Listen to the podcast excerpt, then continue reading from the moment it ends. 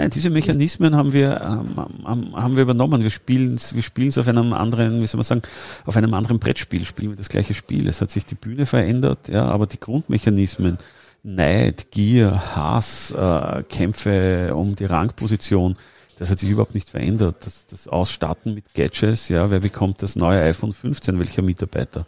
Der neue, der onboardet gerade, der 22-Jährige, oder bekommt der, der bald in Pension geht?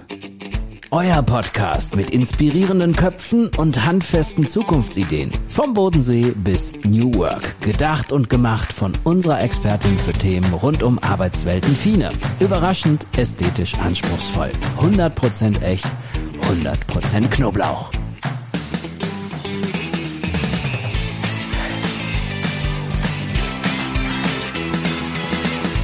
Schön, dass ihr da seid. Ähm ich bin heute in Dornbirn und habe einen inspirierenden Kopf zu Gast, den ich bei einem Vortrag auch hier in Dornbirn kennengelernt habe. Ich habe mal kurz die Landesgrenzen verlassen. Und nach dem Vortrag habe ich mich gefragt, ob wir uns im Vergleich zu unserer Affenzeit eigentlich weiterentwickelt haben. Der Gast heute heißt Gregor Faumer. Schön, dass du da bist. Dankeschön. Nicht nur mein Kopf, auch der restliche Körper ist da. Ja, ja stimmt. Nur der Kopf wäre ein bisschen unpraktisch. Ja. Mm, ich würde mit einem kurzen Check-in starten, dass wir auf einer kurzen Art und Weise mit einer Vorstellungsrunde anfangen. Sag doch mal noch mal kurz deinen Name und deine Aufgabe beziehungsweise was tust du eigentlich beruflich wo? Oh, das wird ein langer Podcast. Ja. ähm, also ich heiße Gregor Faumer. Mhm. Ja. Sehr schwierig ist, der Nachname Faumer. Das weiß ich, weil ich immer auf die Zettel schaue in den Restaurants, wenn ich reserviere. Und da stehen Herr Sauner, Herr Baumann, Herr Flauner, alles mögliche, aber Faumer scheint sehr schwierig zu sein. Ich habe aufgehört, mich mit Faumer zu melden. Ich sage, dann reservieren Sie auf Gregor und dann klappt das in der Regel ganz gut. Manchmal steht dann Georg, aber damit habe ich zu leben gelernt. Was mache ich beruflich? Ich tue mir sehr schwer. Ich mache in meinem Leben alles, wofür ich brenne und was ich gerne mache und manchmal werde ich dafür bezahlt. Das ist schon mal ja. sehr schön. Und das, mein Hauptthema, mein Lebensthema sind die Menschen. Deswegen habe ich Verhaltensbiologie Mensch studiert. Also man kann, wenn man Biologie studiert, macht man das ganze breite Spektrum. Also man lernt eine Fichte von einer Tanne unterscheiden und einen Hund von einer Katze. Ja. Und dann habe ich gewusst, dass mich das Verhalten der Lebewesen immer schon besonders interessiert hat. Und von allen Lebewesen finde ich den Menschen dann halt noch einmal am spannendsten. Und wie ich gemerkt habe, dass es man sehr, sehr coole Experimente machen darf mit Menschen, dass man sie tatsächlich auch so analysieren darf, wie der Konrad Lorenz, die Graugänse, ähm, habe ich gewusst, das will ich machen. Ich will eigentlich gar nichts anderes in meinem Leben machen, als Menschen beobachten, Menschen analysieren, dazu spannende Literatur zu lesen habe das dann auch gemacht, war eine super Zeit auf der Uni und, und, und mit brillanten Köpfen zusammengearbeitet, wie der Elisabeth Oberzaucher zum Beispiel oder Jörg Wipplinger und, und bin aus der Uni raus, äh, eigentlich direkt nach, nach Abschluss und in das Trainingsbusiness hinein. Ich habe gewusst, ich will mein Wissen, mein akademisches Wissen zum Verhalten der Menschen in die Anwendung bringen. Ähm, und, und bin dann relativ schnell ähm, Kommunikationstrainer im weitesten Sinn, im engeren Sinn Präsentationstechniktrainer geworden, Medientrainer, Krisenkommunikation. Dann kam das Thema Rede immer mehr hinein, dass ich zum Redecoach geworden bin, dass halt Unternehmer gesagt haben, das Familienunternehmen, wo ich Vorstand bin oder so, feiert 150 Jahre auf einem großen Schiff und ich muss die Rede halten, Herr Farmer, helfen Sie mir. Ja. Und wenn man weiß, wie es geht und wenn man ein Konzept hat, dann kann man es irgendwann einmal selber machen. Und dort habe ich eigentlich meine Kunden hingeschoben. Die haben begonnen zu fragen, ob ich denn nicht auf einer Veranstaltung reden würde, weil ich ja in den Trainingspausen eh ganz gut Geschichten erzählen würde zum Verhalten der Menschen und die wären ganz witzig und interessant. Und das könnte ich doch mal auch bei ihrer Veranstaltung machen. Habe ich gesagt, ja, gerne. Und ich komme von meiner aller, allerersten Keynote, sitze im Zug von Salzburg nach Wien und schon ruft mich eine große Speaker-Agentur an und sagt, Herr Faumer, warum sind Sie bei uns nicht gelistet? Das war großartig. Und habe gesagt, hoppla, das wird ja interessant. Und so wurde zusätzlich zu meinem Beruf als Trainer, kam eigentlich der Beruf des Keynote-Speakers. Habe mich dann auch vertieft, habe eine Ausbildung in New York gemacht an der Lee Strasberg Academy, habe in Wien am Max-Reinhardt-Seminar selber eine Ausbildung, eine Fortbildung entwickelt, eine Masterclass Business Bühne wo man mit den besten Schauspiellehrerinnen eigentlich im deutschsprachigen Raum an sich arbeiten kann. und, und bin voll da in meinem Thema drinnen. Heißt eigentlich immer die Biologie des Präsentierens, die Biologie des Leaderships, die Biologie der, der künstlichen Intelligenz, weil ich als Evolutionsbiologe immer beleuchte, was sozusagen eigentlich wir Biologen dazu zu sagen haben. Und das sind oft andere Aspekte, die die Biologen herausgreifen. Habe einen kleinen Lehrauftrag an der Uni auch. Ich arbeite mit Studierenden der Anthropologie, was mir sehr viel Freude bereitet. Ich habe eine Ausbildung als systemischer Business Coach und mache das sehr, sehr gerne. Das sind so kleine Highlights in meinem Berufsalltag ist immer wieder, wenn ich ein Coaching habe, das ist dann eine sehr fokussierte Stunde äh, mit einem Klienten, der ein sehr klares Anliegen hat. Das macht mir sehr viel Freude. Wird für mich als alleinigen Beruf nicht reichen, aber es, sind, es ist so, wie soll man sagen, wie die paar extra Kristalle Fleur de Sel auf einem Gericht drauf, wo man sagt, ähm, ähm, das fängt dann zu schweben an. Ähm, ich schreibe sehr gerne, ich habe ein, ein Buch über die Wirtshäuser im Wienerwald geschrieben. Ich habe ein Buch über mein Thema geschrieben, unter Affen, warum das Büro ein Dschungel ist. Ähm, ich habe als Foodie der ersten Stunde eigentlich eine Zeit lang den größten Foodblog Österreichs geführt. Bin aus dem heraus auch so ein bisschen in die Restauranttester-Szene hineingetriftet. Ich habe für einen Standard im Feuilleton wöchentlich eine eigene Kolumne gehabt, habe dort geschrieben, ähm, habe im Lockdown wieder sehr viel geschrieben für den Standard, so Wien-Geschichten, einfach weil ich gern schreibe. Und wenn du Zeit hast, kannst du auch ein bisschen was schreiben. Das macht mir sehr viel Freude zu schreiben an und für sich und bin jetzt gerade gedanklich dran, ein, ein drittes Buch auf den Boden zu bringen. Ja. Aber hauptberuflich bin ich Vater einer 16-Jährigen. oh, das ist auch eine sehr spannende Aufgabe. Das, was mich wirklich fordert, also worüber, worüber, ich nachdenken muss, ja, was, was, was mache ich denn noch alles falsch? Ja. Ähm, sagt mir meine Tochter sehr deutlich. Ja. Ja, die, die reflektieren da einen sehr gut. Ich wusste schon, das wird eine sehr gefährliche Frage, mit dir da zu starten, weil ich auch in deinem Vortrag gelernt habe, dass du wirklich 50 Minuten, eine Stunde total spannend entertainen kannst, erzählen kannst, man dir auch sehr gerne zuhört. Danke. Gerne, also hat wirklich Spaß gemacht und ähm, ich glaube, die Herausforderung wird heute sein, dass ich nicht irgendwann hier zurückfalle in den Sessel, und einfach nur noch zuhöre, sondern dass ich zwischendrin auch noch frage. da. Ich wollte dich eigentlich fragen, ob du eher Kaffee- oder Teetrinker bist. Jetzt hast du einen Tee vor dir. Ist es auch dein Tagesgetränk oder brauchst du auch deinen Kaffeekonsum? Ich bin ein Espresso-Nerd. Ich bin in allen Foren drinnen. Ich habe zu Hause so eine High-End-Maschine. Ich habe nicht irgendeine Mühle, ich habe eine spezielle Mühle. Ich bin, ich jage den guten Bohnen hinterher, unterschiedlichen Röstungen. Das gehe ich akademisch an, aber voller Leidenschaft. Das ist das Espresso-Thema. Aber die italienische Röstung, nicht die dritte Welle, also nichts hellgeröstetes, keine Kaffees, die nach Mandarine schmecken. Den Tee trinke ich aus purer Verzweiflung, weil ich einfach jetzt keine Lust habe auf ein kaltes Mineralwasser oder Soda Zitronen und alkoholfrei. Pff, äh, was soll ich schon trinken? Und Tee ist halt so ein bisschen wärmt von innen, heißes Wasser mit Geschmack. Ja, das ist oft auch eine Verlegenheitsbestellung. Bei so einem Wetter wie heute tut es auch ganz Richtig, gut. ja. War Verhaltensbiologe schon dein Traumberuf als Kind oder was wolltest du unbedingt werden, wenn du mal groß bist? Was will ich denn werden, wenn ich mal groß bin? Ich würde das ins Jetzt holen. ja. Okay. Man darf ja noch Träume haben. Ähm, ich glaube, ich bin da eher auf einer Reise. Aber ich habe mich als Kind eben schon immer extrem für Tierfilme interessiert. Ich habe es geliebt, so Paradies der Tiere, Fauna Iberica, da gab es einen berühmten deutschen Tierfilmer, den Heinz Sielmann. Das lief sogar im Hauptabendprogramm. Ja.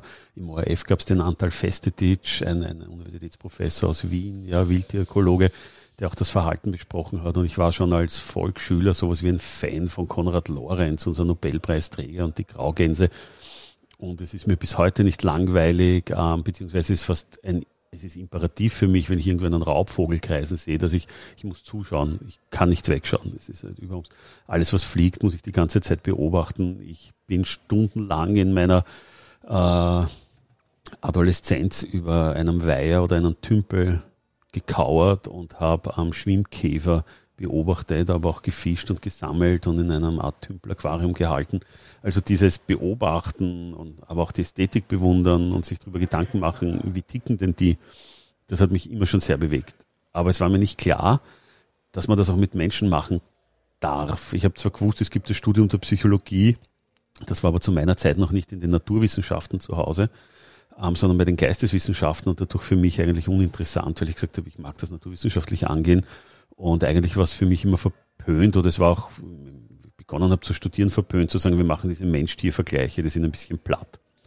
Und auf einmal lerne ich sozusagen über eine Einführungsvorlesung das Studium der Humanethologie kennen, die nichts anderes macht, eigentlich als die Fragestellungen der Psychologie evolutionsbiologisch her aufzurollen und mit, äh, mit unserer naturwissenschaftlichen Präzision, was Studiendesign und Analyse betrifft, Antworten zu finden. Und da habe ich genau gewusst, das ist es, was ich machen will. Ja, es ist, es gibt, mir war nie langweilig, wenn ich auf die letzte Straßenbahn gewartet habe auf dem Heimweg, weil ich mhm. habe die Leute beobachtet. Und, und, und Menschen beobachten in ihrem Tun, in ihrem Wirken, habe mir meine eigenen Kategorien gemacht und so weiter, habe ich gemerkt, hoppla, ich darf das wissenschaftlich machen, wie gut ist das? Und wir haben nicht auf der Straßenbahn Menschen beobachtet, sondern wir sind in Diskotheken gegangen. Wir waren Freitag, Samstag, ein ganzer Trupp von Studierenden in Diskotheken und haben dort die Menschen naturwissenschaftlich beobachtet. Also das, wenn, mhm. dass man das machen darf, ist ja sensationell. Ja. Wahrscheinlich warst du danach voll der Flirt-Experte. Flirt war fast das Leitthema sozusagen unseres Institutsleiters. Also das ging im Grunde Partnerfindung war das Thema. Flirt, die Anbahnung gehört da natürlich dazu. Und wir haben zum Beispiel untersucht, äh, eine Kollegin, die hat gemessen, wie viel nackte Haut zeigen denn die jungen Frauen in der Diskothek in Abhängigkeit von dem Tag, also ihres Zyklustages und ob sie Pillennehmerinnen sind oder nicht, beziehungsweise ist die Single, wenn nicht, ist der Freund mit oder ist nur eine gute Freundin mit und, und hat halt begonnen zu schauen, gibt es nonverbale Signale, die im Grunde darauf hinweisen, ähm, dass äh, es unterschiedliche Empfänglichkeitsmuster gibt. Ja, also es gibt Tage im Leben einer Frau, da ist sie empfänglicher für männliche Flirtsignale. Es gibt Tage im Zyklus einer Frau, da ist sie weniger empfänglich für männliche Flirtsignale. Und da war halt die Frage, können wir die dingfest machen? Wie muss man das studienmäßig angehen und solche Dinge? Und wenn es 23, 24 bist, sagst, und du musst nicht in irgendeinem Labor mit Mundschutz unter Neonlicht Mikroben jagen, sondern du darfst in Diskotheken gehen. Und wir haben zum Beispiel einen Clubbing hat das geheißen damals. Das Clubbing war immer im Grunde, wenn man eine Diskothek in einem Fabriksaal oder so weiter gemacht hat. Ja, und wir waren auf den Rosenhügelstudios vom ORF und dort war ein riesiges Clubbing. Und wir haben dort einen Stand aufbauen dürfen. Und mein Job war es, die, die Mädels für einer grauen Fläche zum Tanzen zu bringen, zur Musik, die spielt. Haben das natürlich gefilmt von vorn, von hinten, haben einen großen Fragebogen ausfüllen lassen, um zu schauen, ob sie in den Bewegungsmustern etwas gibt, das mehr kommuniziert als nur ich tanze gerade. Ja? Also und diese Fragestellungen waren ganz groß. Der Flirtgenerator, wir haben einen Mandal und einen Weiberl, damals war das politisch noch recht binär, ähm, einfach in einen Raum gesetzt, haben gesagt, im Nachbarraum ist dann der Versuch, wartet hier bitte, bis ihr gerufen werdet. Das war bereits das Experiment, die wurden dabei gefilmt und aufgenommen, wie sie sich zueinander setzen, wer beginnt sich zu bewegen, wie wird die Bewegung beantwortet, wer kommt mit der Sprache daher, wie ist die Blickführung. Das war alles Flirt, waren Flirtstudien. Wir haben den Geruch untersucht, ja, die Pheromone, unsere Sexualduftstoffe. Ja, waren ganz große Studien. Ging alles um das Thema. Ja. Mhm. Sehr, sehr spannend. Wie kommt man dann, wenn man in so ein komplexes, spannendes Themenfeld ist, auf so Themen wie Vergleiche mit der Arbeitswelt und da mal die Menschen sich anzuschauen? Das ist eine eher nüchterne Entscheidung, weil wer bezahlt denn mich als Keynote-Speaker? Sind Unternehmerinnen und Unternehmer. Das heißt, ich muss Themen bringen, die für Unternehmerinnen und Unternehmer relevant sind. Das heißt, mein Wissen zu den Menschen, und damit meine ich wirklich alle Menschen auf dem Planeten Erde, weil wir machen keine Aussage über irgendeine Gruppe, sondern etwas ist den Menschen eigen. Die gilt natürlich auch für Menschen am Arbeitsplatz. Mhm. Das heißt, ich nehme das, was ich zu, zu den Menschen weiß und projiziere es einfach in den Alltag äh, des Business. Und dadurch sozusagen bin ich sichtbar am Markt. Deswegen habe ich auch das Buch entsprechend geschrieben, dass ich sage, es ist, es geht um das Büro, warum das immer noch ein Dschungel ist, wie affig unser alltägliches Verhalten ist, um damit auf mich aufmerksam zu machen. Also das ist ein Marketing-Sales-Argument letztendlich. Ich könnte das gleiche Buch, ich habe es probiert, zu schreiben ins Private hinein, dass ich sage, wo im privaten Bereich sind wir immer noch dieselben Affen. Und ich habe begonnen, das zu schreiben und habe mich so unfassbar gelangweilt damit, weil man dachte, ich bringe die gleichen Inhalte sozusagen nur auf einem anderen Bühnenbild und habe es dann bleiben lassen. Hast du dich trotzdem dann in diese Welt reinbegeben? Also wie, wie hast du dich mit der Arbeitswelt und den Menschen vor Ort auseinandergesetzt? Ich war Partner einer, einer sehr guten Kommunikationsagentur in Wien. Also ich habe das von klein an erlebt. Wir haben zu zweit, zu dritt begonnen, haben eine Kommunikationstrainingsagentur auf die grüne Wiese gestellt, sind sukzessive gewachsen, haben dann wirklich Großaufträge in Österreich schon abgewickelt, wurden zu einer der Top 10 PR-Kommunikationsagenturen in Österreich und glauben wir, in den 13 Jahren erlebst du im Kleinen alles, was es auch im Großen gibt. Wirklich alles Fluktuation an sozusagen in der Führung, extreme Fluktuation auf Praktikantenebene, unzufriedener Mittelbau, Streitigkeiten über den Geschirrspüler einräumen, alles Mögliche, ja, wie die Beute verteilt wird. Und von dem zehre ich immer noch. Und ich habe natürlich auch andere Jobs gemacht. Also das war sozusagen dann der seriöse Job, aber äh, während meiner Studienzeit habe ich natürlich auch gearbeitet. Und da kriegst du Einblicke wirklich in, von denen ich nach wie vor zehre aus dem Business-Alltag, weil ich werde natürlich darauf abgeklopft, ob ich eine Ahnung habe, wovon ich rede, wenn ich den Business-Alltag heranziehe. Und das ist sicher auch ein Thema, weil der verändert sich sukzessive und die Jüngeren rücken nach und meine Erfahrungen decken sich nicht mehr mit dem, wie wahrscheinlich aktuell mittlerweile in, in jüngeren Unternehmen gearbeitet wird. Das heißt, ich werde mich da auch neu umschauen müssen, inhaltlich. Allerdings bisher ist gefühlt nicht wirklich viel Veränderung passiert. Also nach deinem Vortrag habe ich gedacht, okay, irgendwie haben wir nichts dazugelernt und äh, wie du sagst, sind wir immer noch die gleichen Affen im Büro. Ist da nicht irgendwie, ja, also würdest du sagen, dass wir doch vielleicht irgendwas dazugelernt haben zu den Affen? Wir, wir sind anders. Ich tue mir mit dem Wort dazu schwer. Mhm. Wir haben andere Sachen gelernt, wir haben uns auf andere spezialisiert. Aber welche Frage ist denn die richtige? Die Frage, nehmen wir eine andere Frage her, nehmen wir, leben wir besser als die Affen? Hm. Mhm. Schwierig. Es gibt Affengruppen, mit denen möchte ich nicht tauschen. Vielleicht zum Beispiel Enchiladas in der Savanne. Die haben doch einen sehr starken Raubtierdruck und so weiter, sind immer ein bisschen auf der Flucht auch und, und raufen viel und kämpfen viel. Es gibt aber auch die Bonobos, die ganz entspannt im Wald leben, nahezu keine Feinde haben, die ganze Zeit miteinander Liebe machen im Grunde als, als Ausdruck ihrer Zuneigung, ähm, haben kein Problem, sich zu ernähren, für ein unglaublich entspanntes Leben. Auch die Gorillatruppen letztendlich, ja, sind unglaublich tiefenentspannt, ja. Starke Öfen kann man gar nicht rauchen, damit man diese Entspannung kriegt, welche die haben. Ja, also das ist die Frage, wer, mhm. haben wir unsere Situation verbessert dadurch? ja, wir sind auf einem anderen Level, High Energy Level, viel Energie reintun, Business machen, aufstehen, Schule, die Kinder in irgendwas reinzwingen, Konflikte durchleben und so weiter, weil wir angeblich im Fortschritt vorne sind und weil wir fliegen können und tauchen können und was weiß denn ich. Die Frage ist, leben wir deswegen glücklicher und besser? Schwierig. Könnten einen Teilaspekt hernehmen, die Medizin, dann würde ich sagen, ja, wir können äh, offene Wunden heilen. Wir können, wir sterben nicht an einem Knochenbruch, nicht mehr. Wir sind viele tausend Jahre daran gestorben, ja, aber muss man sagen, das ist eine Sache der Antibiotika. 1900 irgendwas, ja, glaube ich. Äh, Anfang letztes Jahrhundert, letzten Jahrtausends sind die entwickelt worden, dass wir nicht mehr einfach an irgendeiner blöden Infektion einfach sterben, sondern das überleben können. Da haben wir wahrscheinlich einen Fortschritt, da haben wir was dazugelernt. Ja. Mhm. Ob das Fliegen ein Fortschritt ist, die Bruttoreisezeit hat sich kaum verändert, man kommt nur weiter. Ja. Ja, also ich tatsächlich die Frage ist, äh, wie glücklich ist man? Und äh, das ist das Wichtigste, würde ich sagen, im Leben, dass man ein schönes Leben hat und egal wie, wo und da gehört ja auch der Horizont irgendwie dazu. Gestalten wir es uns schön oder bekommen wir von klein an eine Karotte vorgehalten, was heißt, so musst du leben, damit du dann sagen kannst, das war ein glückliches Leben, du musst rennen, du musst ins Hamsterrad, du musst schaffen, schaffen, du musst dir dein Einfamilienhaus bauen, du brauchst coole, tolle Autos, Pool wäre auch nicht schlecht, vielleicht ein kleines Chalet in Südfrankreich. Die Frage ist, mit welchen Zielen wird man aufgezogen und was gilt als erstrebenswert? Und da setzen wir in unserer Welt, in unserer westlichen 10 Prozent der Bevölkerung Welt, uns halt immer Ziele, die sind sehr, sehr monetär getrieben, sehr auf Anschaffen, auf Reichwerden und vergessen dabei ein klein wenig drauf, was ist, wie geht denn Zufriedenheit, Gelassenheit, glücklich sein? Auch wenn die, die Tabloids voll sind mit Anleitungen und die Buchgeschäfte. Aber das, das ist ja nicht seriös. Würdest du sagen, dass da aktuell eine Veränderung passiert? Also ich, ich bin einfach der Office-Nerd, ich bin in Arbeitswelten unterwegs, ich sehe viele Unternehmen von innen.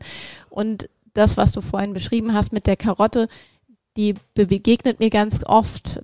Man kommt an, ähm, der erste Schritt ist, dass man aus dem Großraumbüro ins Doppelbüro, irgendwann mal ins Einzelbüro, ins Eckbüro, der Hochlehner, das Auto vor der Tür.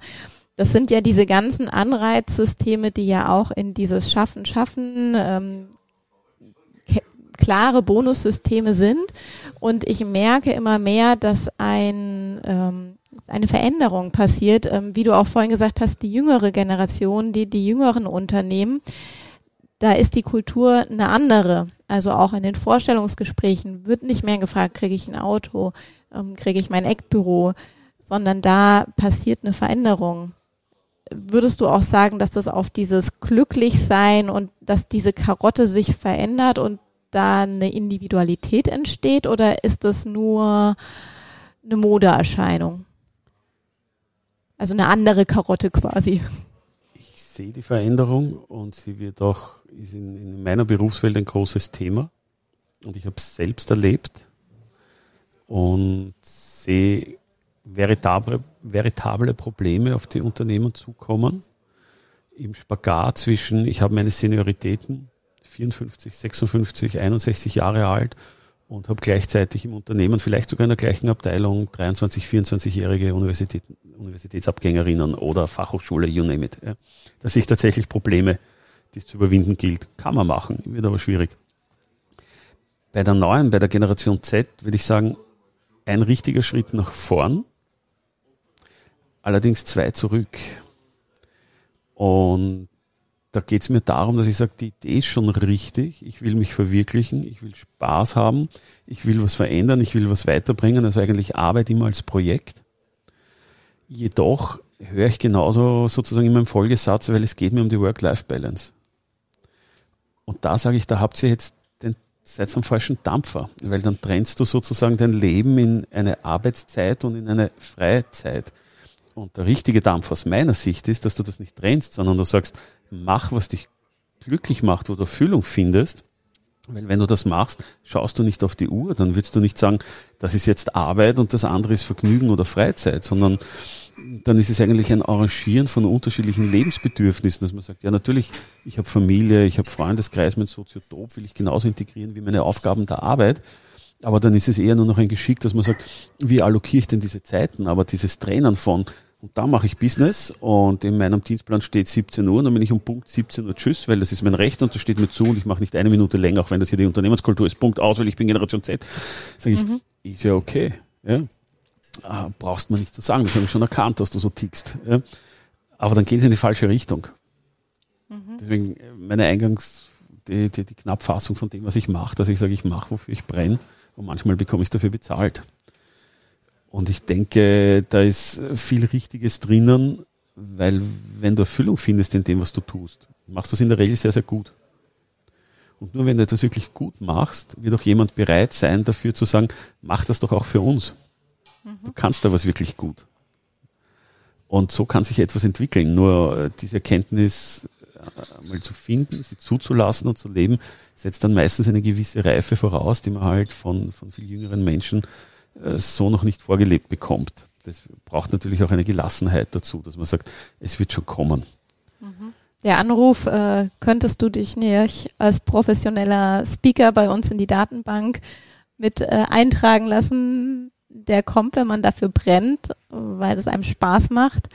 Und dann geht es so weiter. Ich wusste nicht, dass es den Beruf gibt, ja, weil ich mit meinen Agenten ausreichend beschäftigt war, um nicht, um gar nicht mitzubekommen, hoppla, da gibt es sowas wie ich weiß nicht, bevor Dinner Speaker oder irgend sowas. Und dann habe ich den Verband kennengelernt, großartig, German Speakers Association, macht echt viel Spaß, da kommen alle Speaker zusammen und man tauscht sich aus und unterstützt einander.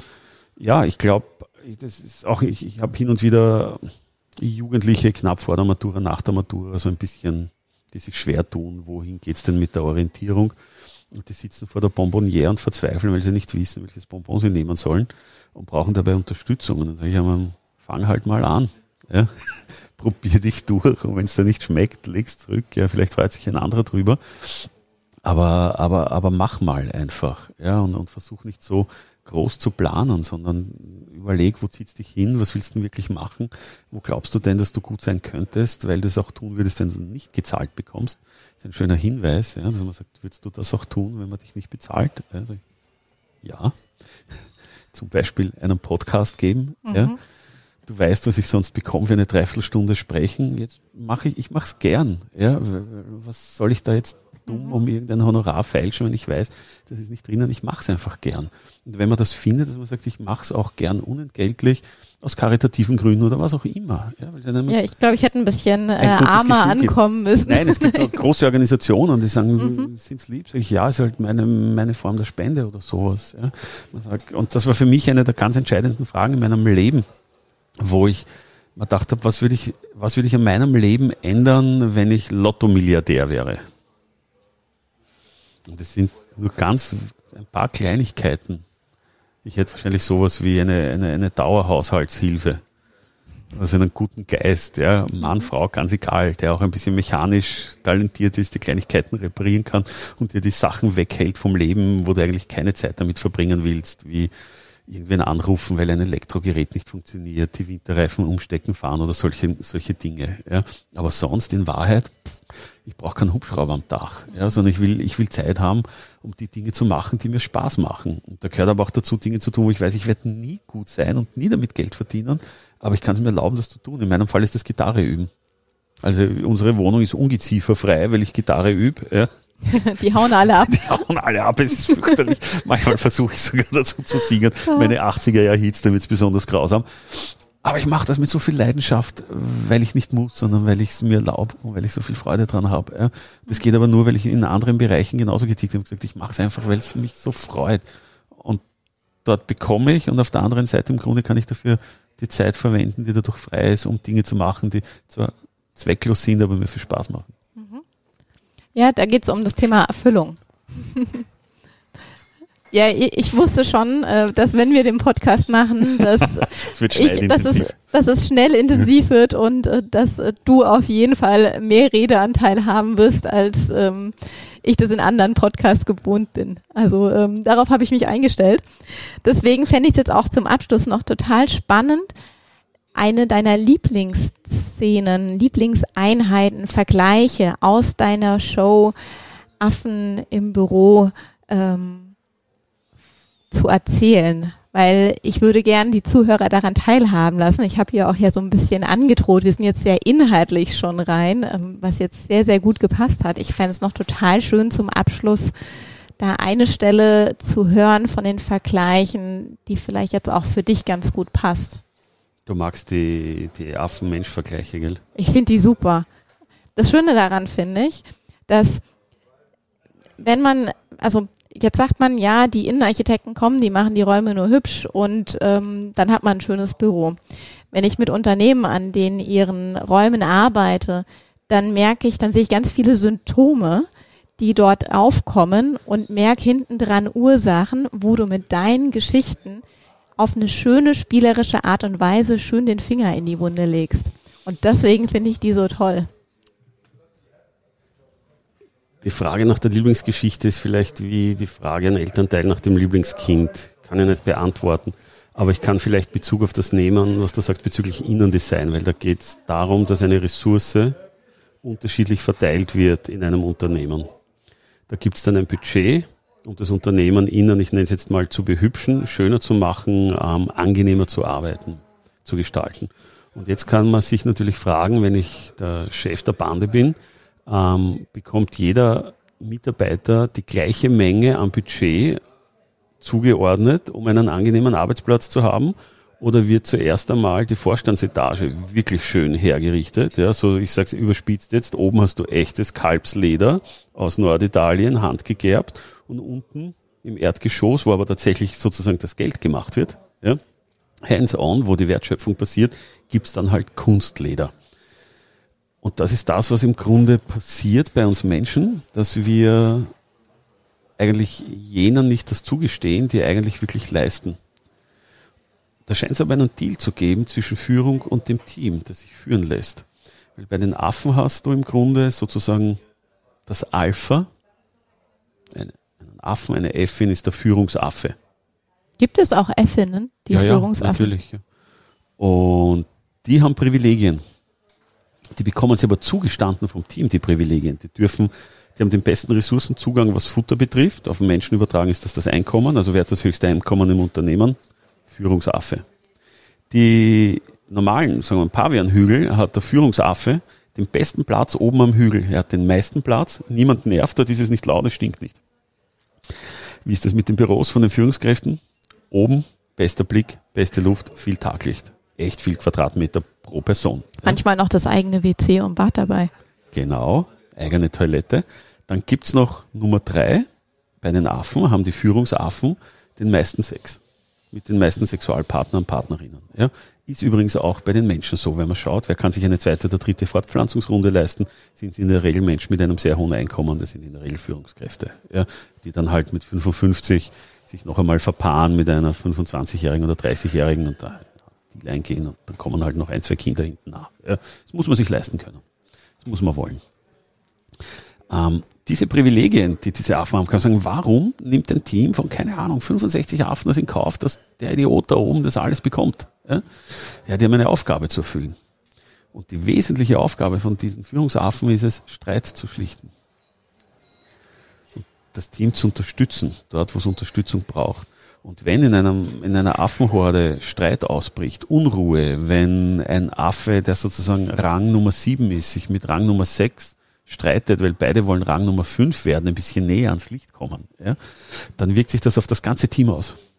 Nämlich stressig. Und Stress bedeutet ähm, von den Hormonen her nichts Gutes für ein Lebewesen, weil dann fährt das Immunsystem runter, die Parasiten haben leichteren Zugang, wir sterben an Stress. Wir auch, wir Menschen Homo sapiens. Ja. Das heißt, alle schauen, wenn es da wirklich zum Brodeln beginnt und sie spüren die innere Wallung und Aufregung, schauen zum Führungsaffen rauf und sagen, es war halt jetzt an der Zeit, die Privilegien zu rechtfertigen und eine Entscheidung zu treffen, weil wir schauen uns das nicht mehr lange an. Und dann muss der Führungsaffe wirklich agieren, den Streit schlichten, beide auf ihre Plätze weisen. Meistens passiert das durchaus aggressiv. Und dann kann sich ein Team wieder beruhigen. Also es muss auch wieder das Rangsystem hergestellt werden und dann beruhigt sich ein Team, dann fängt man wieder an mit sozialer Feldpflege, mit dem Grooming und alles ist gut. Liefern Führungsaffen das nicht, sind sie nicht mehr lange in der Führung. Die werden rausgeprügelt. Also dieses Verständnisvoll, Verständnis von, du bekommst Privilegien, aber du musst doch liefern zum gegebenen Zeitpunkt, uns nämlich auch zu neuen Futterplätzen führen. Das ist im Grunde Akquise. Ja, wenn man Partner wird bei einem großen Beratungsunternehmen, hat man eine Aufgabe. Kunden an Land ziehen. Das ist nicht mehr die Beratung, sondern du bist nur noch in der Akquise, ja, als Partner von EY oder sowas. Ja. Und, und das ist eine sehr, sehr schöne Parallele und das ist halt dann spannend zu sehen, wie, wie die Ressourcen unterschiedlich gestaffelt hergegeben werden. Ja. Wenn du ein normaler Mitarbeiter bist, stehst du am Parkplatz weit draußen. Ja. Und, die, und die, die ganz oben sind im Unternehmen, haben einen eigenen Parkplatz gleich beim eigenen Lift. Ja. Wenn man ein normaler Mitarbeiter ist, teilt man sich ein Büro mit acht, neun anderen Leuten und dort gibt eine Toilette. Ja ganz oben hat jeder sein eigenes Klo und man hat seinen Raum alleine. Und, und das ist etwas, was man bei den Tieren sieht. Man sagt, wird bei uns auch geduldet. Jeder sagt, es ist voll okay, dass mein Boss mehr verdient als ich, weil ich Boss. Ja. Die Frage ist, um wie viel mehr? Das wird natürlich auch diskutiert. Soll ein Vorstand das 2000-fache von seinen Mitarbeitern verdienen dürfen oder sowas? Ja. Darüber kann man natürlich streiten. Aber letztendlich ist es etwas, das bei uns abgesegnet ist und was wir von den Affen übernommen haben. Ja. Und da sind wir bei dem Punkt, haben wir uns wirklich weiterentwickelt. Nein, diese Mechanismen haben wir, ähm, haben wir übernommen. Wir spielen wir spielen es auf einem anderen, wie soll man sagen, auf einem anderen Brettspiel, spielen wir das gleiche Spiel. Es hat sich die Bühne verändert, ja, aber die Grundmechanismen, Neid, Gier, Hass, äh, Kämpfe um die Rangposition, das hat sich überhaupt nicht verändert. Das, das Ausstatten mit Gadgets, ja, wer bekommt das neue iPhone 15, welcher Mitarbeiter? Der neue, der onboardet gerade, der 22-Jährige, oder bekommt der, der bald in Pension geht? Und die Frage hier, die sich jeder für sich selber beantworten darf, ist, ist das erstrebenswert weiterhin, finde ich. Wenn wir über andere Arbeitswelten nachdenken, andere Räume, anderes Miteinander, ähm, dann finde ich, ist das ein sehr, sehr schöner Vergleich. Vielen Dank. Gerne. Ja, und auch wir kommen zum Ende. Vielen Dank, Gregor, für deine Zeit, für den Podcast. Gerne. Ich kann nur allen Zuhörern wärmstens empfehlen, mal im Internet nach Gregor Fauma mit M zu googeln, sich mal seine Website anzuschauen und vielleicht habt ihr die Chance, dass bei euch in der Nähe auch ein Vortrag stattfindet oder ihr ihn bucht. Und das ist auf jeden Fall sehr unterhaltsam. Vielen Dank. Danke.